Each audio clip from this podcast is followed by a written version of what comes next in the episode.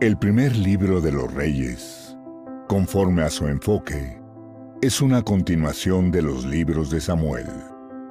Comienza describiendo la ascensión de Salomón al trono de Israel después de la muerte de David y finaliza con Elías.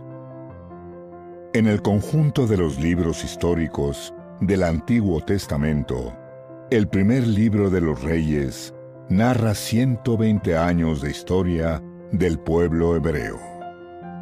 Ese periodo incluye el reinado de Salomón, la división del reino en dos partes, Israel y Judá, y los reinados de los primeros reyes en las dos naciones.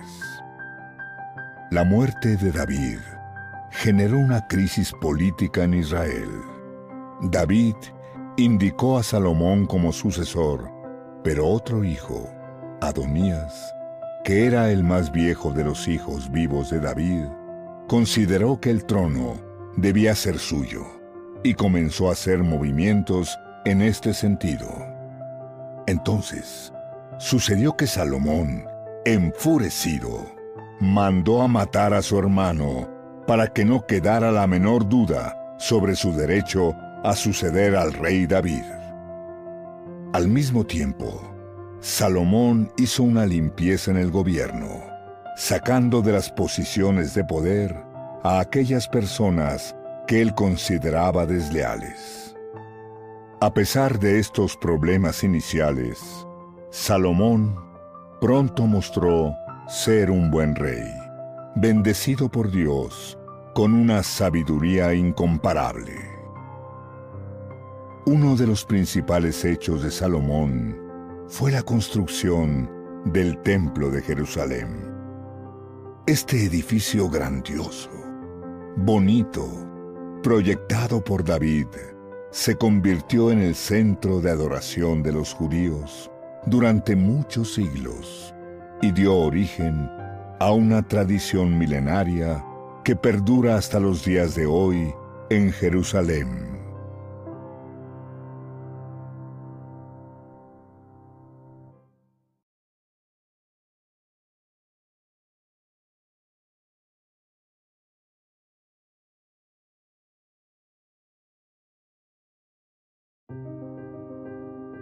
La comunidad de Corintio fue fundada por el apóstol Pablo durante el segundo viaje misionero, entre los años 50 y 52 después de Cristo. Allí permaneció el apóstol 18 meses. Las cuatro ciudades más importantes del Imperio Romano eran Roma, Corinto, Éfeso y Antioquía. Corinto poseía dos puertos y estaba situada en una porción de tierra que unía la península al continente. Así, además de ser el único paso por tierra entre el norte y el sur, era también el paso entre Asia, Palestina e Italia. Los navegantes podrían dar la vuelta por el sur de la península por causa del mar tempestuoso de la región. Corinto era un corredor de mercancías. Además de eso, sus tierras eran fértiles, la ciudad era rica y tenía una ubicación estratégica en el escenario mundial.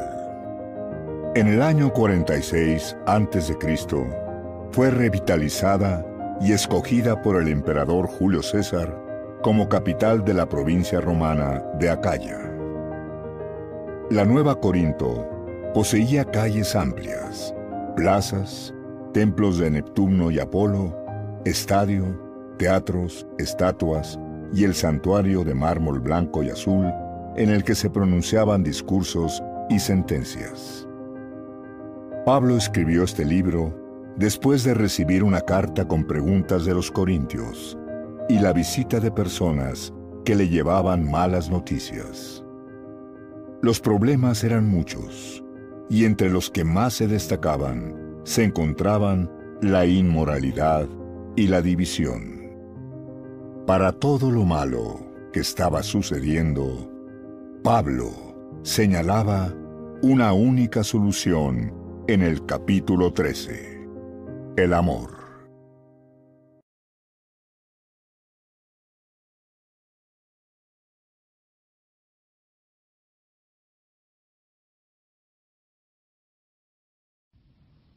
Bienvenidos. Este es el día número 152. Estamos leyendo toda la Sagrada Escritura en 365 días. Nuestra perseverancia viene del Señor y a Él le pedimos que nos permita continuar este camino hasta llegar a la meta, pero sobre todo, que nuestro propio camino sobre esta tierra llegue a la meta que es Él mismo. Para eso nos habló el Señor, no solo para enseñarnos cosas, sino para darnos una nueva vida. Hoy tenemos textos del primer libro de los Reyes, del libro de los Salmos y de la primera carta de San Pablo a los Corintios. En el nombre del Padre y del Hijo y del Espíritu Santo. Amén. Comienza el libro del primer libro de los Reyes. Capítulo primero. El rey David estaba viejo, muy avanzado en años, y por más que lo abrigaban no entraba en calor. Sus servidores le dijeron, Sería conveniente buscarle al rey mi señor una jovencita. Ella estará al servicio del rey y cuidará de él. Dormirá entre sus brazos y así mi señor el rey entrará en calor. Entonces buscaron por todo el territorio de Israel una joven hermosa. Encontraron a Abisag, la sunamita, y se la llevaron al rey. La joven, que era muy hermosa, cuidaba al rey y estaba a su servicio, pero el rey no se unió a ella. Mientras tanto, Adonías, hijo de Hagit, se ufanaba diciendo, Yo seré el rey. Y se consiguió un carro de guerra, caballos y cincuenta hombres que corrían delante de él. Pero nunca su padre lo había reprendido, preguntándole por qué hacía eso. Además, era muy apuesto y había nacido después de Absalón. Adonías mantuvo conversaciones con Joab, hijo de Sarbia, y con el sacerdote Abiatar, que le prestaron su apoyo. En cambio, el sacerdote Sadoc, Benaías, hijo de Yehoyadá, el profeta Natán, Samei, Reí, y el cuerpo de los valientes de David no estaban de su parte. Un día, Adonías sacrificó ovejas, bueyes y terneros cebados junto a la piedra de Sohelet, que está al lado de la fuente de Rogel, e invitó a todos sus hermanos los hijos del rey, y a todos los hombres de Judá que estaban al servicio del rey. Pero no invitó al profeta Natán, a Benaías, al cuerpo de los valientes de David, ni a su hermano Salomón. Entonces Natán dijo a Betsabé, la madre de Salomón, ¿No te has enterado de que Adonías, el hijo de Hagid, se ha proclamado rey sin que nuestro señor David lo sepa? Ahora bien te voy a dar un consejo para que salves tu vida y la de tu hijo Salomón. Ve a presentarte ante el rey y dile, Rey mi señor, tú mismo has hecho este juramento a tu servidora. Salomón tu hijo reinará después de mí y se sentará en mi trono. ¿Por qué entonces Adonías se ha proclamado rey? Y cuando todavía estés allí hablando con el rey, yo entraré detrás de ti y confirmaré tus palabras. Betsabé se presentó ante el rey en su habitación privada. El rey estaba muy viejo, y Abisac, la sunamita, lo servía. Betsabé se inclinó profundamente ante el rey, y éste le preguntó, ¿qué quieres? Ella le dijo, Mi señor, tú mismo has hecho a tu servidora este juramento por el Señor tu Dios. Tu hijo Salomón reinará después de mí y se sentará en mi trono. Pero ahora Adonías se ha proclamado rey, sin que tú, mi señor el rey, lo sepas.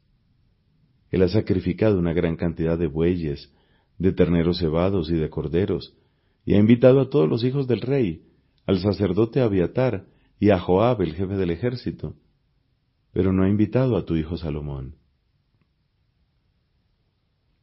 Por eso, todo Israel tiene los ojos puestos en ti, para que le anuncies quién debe sentarse en el trono de mi Señor el Rey, después de ti. De lo contrario, cuando mi Señor el Rey se vaya a descansar con sus padres, yo y mi hijo Salomón correremos la suerte de los culpables. Todavía estaba hablando con el rey cuando llegó el profeta Natán. Le anunciaron al rey, Está aquí el profeta Natán. Él se presentó al rey y se postró delante de él con el rostro en tierra. Luego dijo Natán, Mi señor el rey, sin duda tú has dicho, Adonías reinará después de mí y se sentará en mi trono, porque hoy bajó a sacrificar una gran cantidad de bueyes, de terneros cebados y de corderos, e invitó a todos los hijos del rey, a los jefes del ejército y al sacerdote Abiatar. Ahora están comiendo y bebiendo delante de él, y lo han aclamado, viva el rey Adonías. Pero a mí, que soy tu servidor, al sacerdote Sadoc, a Benaías, hijo de Yehoiadá, y a tu servidor Salomón no nos han invitado. Tal vez esta decisión provenga de mi señor el rey, sin que tú hayas querido hacer saber a tus servidores quién se sentaría en el trono de mi señor el rey después de él. Entonces el rey David tomó la palabra y dijo, Llámenme a Betsabé. Ella se presentó al rey y se quedó de pie delante de él. Y el rey juró diciendo, Por la vida del Señor que me ha librado de todo peligro, hoy mismo daré cumplimiento a lo que te he jurado por el Señor el Dios de Israel cuando dije, Tu hijo Salomón reinará después de mí y se sentará en mi trono en lugar mío. Betsabé se inclinó con el rostro en tierra y se postró delante del rey. Luego exclamó, Viva para siempre mi señor el rey David. El rey David dijo, Llámenme al sacerdote Sadoc, al profeta Natán y a Benaías, hijo de Yehoiada. Ellos se presentaron ante el rey y él les ordenó, Tomen con ustedes a los servidores de su señor monten a mi hijo Salomón en mi propia mula y háganlo bajar a Gijón. Allí el sacerdote Sadoc y el profeta Natán lo ungirán rey de Israel. Ustedes sonarán la trompeta y lo aclamarán, Viva el rey Salomón. Luego volverán a subir detrás de él, y él vendrá a sentarse en mi trono, y reinará en mi lugar. Yo lo he constituido jefe de Israel y de Judá. Entonces Benaías, hijo de Yehoiada, respondió al rey, Amén, así lo haga el Señor, el Dios de mi Señor el Rey. Como el Señor estuvo con mi Señor el Rey, esté también con Salomón, y engrandezca su trono más aún que el trono de mi Señor el Rey David. El sacerdote Sadoc, el profeta Natán, Benaías, hijo de Yehoiada, los quereteos y los peleteos bajaron, montaron a Salomón en la mula del rey David y lo llevaron a Gijón. El sacerdote tomó de la carpa el cuerno de aceite y ungió a Salomón.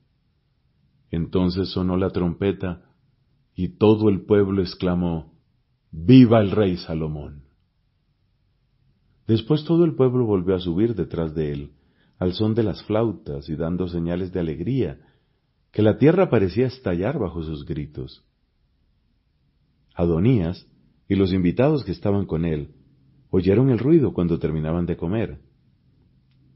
Joab, por su parte, al oír el sonido de la trompeta, preguntó, ¿A qué se debe ese tumulto en la ciudad? Todavía estaba hablando cuando llegó Jonatán, el hijo del sacerdote Abiatar. Adonías dijo, Ven, Tú eres un hombre de bien y seguro que traes buenas noticias. Pero Jonatán tomó la palabra y dijo a Adonías, Al contrario, nuestro Señor el rey David ha proclamado rey a Salomón.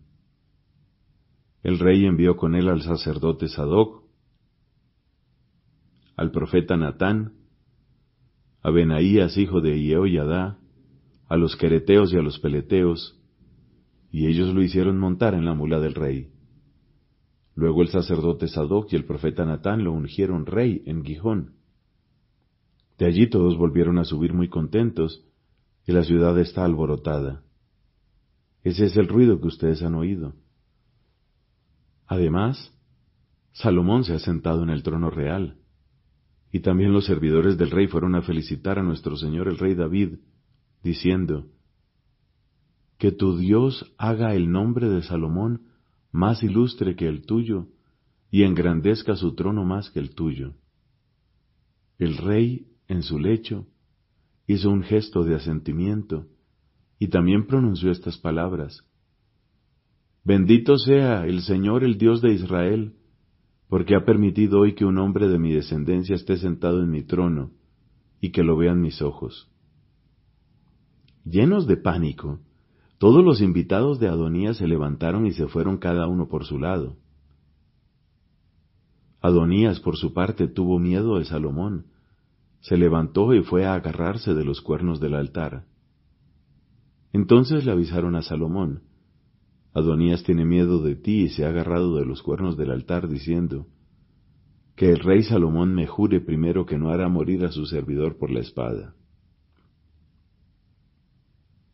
El rey dijo, Si se comporta como un hombre de bien, ni uno solo de sus cabellos caerá por tierra pero si es sorprendido en falta, morirá. Salomón mandó que lo bajaran del altar. Adonías fue a postrarse ante el rey, y Salomón le dijo, Vete a tu casa. Palabra de Dios. Te alabamos, Señor. Salmo número 144 de David. Bendito sea el Señor mi roca, el que adiestra mis brazos para el combate y mis manos para la lucha. Él es mi bienhechor y mi fortaleza, mi baluarte y mi libertador. Él es el escudo con que me resguardo y el que somete los pueblos a mis pies.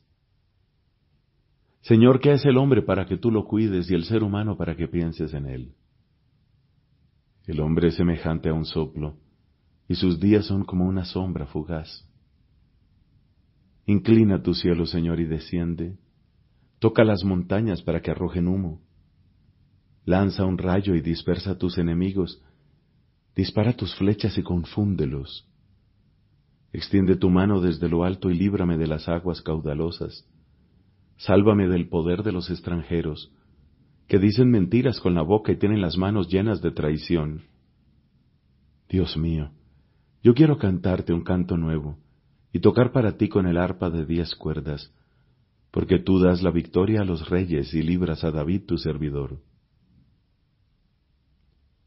Líbrame de la espada maligna, sálvame del poder de los extranjeros que dicen mentiras con la boca y tienen las manos llenas de traición. Que nuestros hijos sean como plantas florecientes en plena juventud. Que nuestras hijas se asemejen a columnas, esculpidas como las de un palacio. Que nuestros graneros estén repletos con productos de todas las especies. Que nuestros rebaños se reproduzcan a millares en todas nuestras praderas. Que nuestros bueyes estén bien cargados. Que no haya brechas ni aberturas en los muros, ni gritos de angustia en nuestras plazas Feliz el pueblo que tiene todo esto. Feliz el pueblo cuyo Dios es el Señor. Padre, te da gloria tu Hijo en el Espíritu Santo, como era en el principio, ahora y siempre, por los siglos de los siglos. Amén. Comienzo de la primera carta del apóstol San Pablo a los Corintios. Capítulo primero. Pablo, llamado a ser apóstol de Jesucristo por la voluntad de Dios, y el hermano Sóstenes, saludan a la iglesia de Dios que reside en Corinto, a los que han sido santificados en Cristo Jesús y llamados a ser santos, junto con todos aquellos que en cualquier parte invocan el nombre de Jesucristo nuestro Señor. Señor de ellos y nuestro. Llegue a ustedes la gracia y la paz que proceden de Dios nuestro Padre y del Señor Jesucristo. No dejo de dar gracias a Dios por ustedes, por la gracia que Él les ha concedido en Cristo Jesús. En efecto, ustedes han sido colmados en Él con toda clase de riquezas, las de la palabra y las del conocimiento, en la medida que el testimonio de Cristo se arraigó en ustedes. Por eso, mientras esperan la revelación de nuestro Señor Jesucristo, no les falta ningún don de la gracia.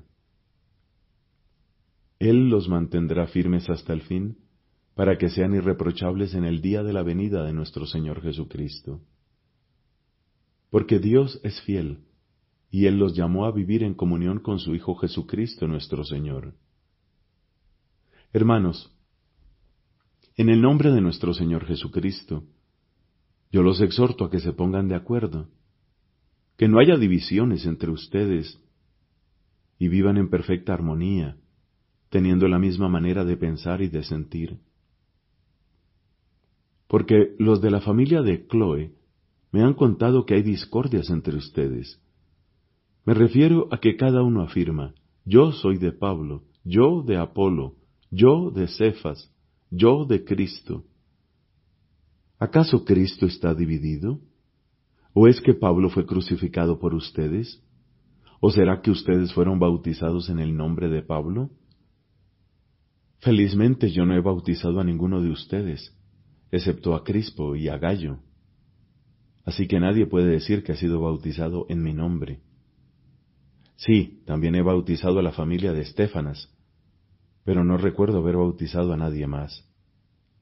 Porque Cristo no me envió a bautizar, sino a anunciar la buena noticia, y esto, sin recurrir a la elocuencia humana, para que la cruz de Cristo no pierda su eficacia. El mensaje de la cruz es una locura para los que se pierden, pero para los que se salvan, para nosotros, es fuerza de Dios. Porque está escrito, destruiré la sabiduría de los sabios y rechazaré la ciencia de los inteligentes. ¿Dónde está el sabio? ¿Dónde el hombre culto? ¿Dónde el razonador sutil de este mundo? ¿Acaso Dios no ha demostrado que la sabiduría del mundo es una necedad?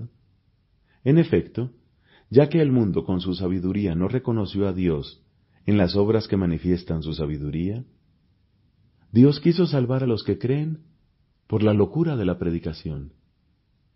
Mientras los judíos piden milagros y los griegos van en busca de sabiduría, nosotros, en cambio, predicamos a un Cristo crucificado, escándalo para los judíos y locura para los paganos, pero fuerza y sabiduría de Dios para los que han sido llamados, tanto judíos como griegos.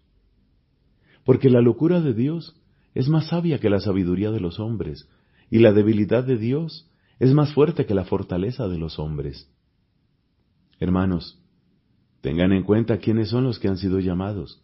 No hay entre ustedes muchos sabios hablando humanamente, ni son muchos los poderosos ni los nobles.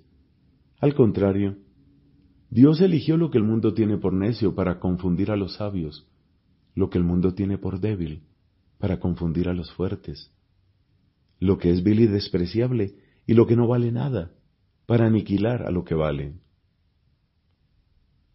Así nadie podrá gloriarse delante de Dios. Por Él, ustedes están unidos a Cristo Jesús, que por disposición de Dios se convirtió para nosotros en sabiduría y justicia en santificación y redención, a fin de que, como está escrito, el que se gloría, que se gloría en el Señor. Palabra de Dios. Te alabamos, Señor. Resumen. La carne es soporte de la salvación. Creemos en Dios que es creador de la carne. Creemos en el Verbo hecho carne para rescatar la carne. Creemos en la resurrección de la carne, perfección de la creación y de la redención de la carne. por la muerte el alma se separa del cuerpo, pero en la resurrección Dios devolverá la vida incorruptible a nuestro cuerpo transformado, reuniéndolo con nuestra alma. Así como Cristo ha resucitado y vive para siempre, todos nosotros resucitaremos en el último día. Creemos en la verdadera resurrección de esta carne que poseemos ahora. No obstante, se siembra en el sepulcro un cuerpo corruptible. Resucita un cuerpo incorruptible, un cuerpo espiritual. Como consecuencia del pecado original, el hombre debe sufrir la muerte corporal de la que el hombre se habría liberado si no hubiera pecado. Jesús, el Hijo de Dios, sufrió libremente la muerte por nosotros en una sumisión total y libre a la voluntad de Dios su Padre. Por su muerte venció a la muerte, abriendo así a todos los hombres la posibilidad de la salvación.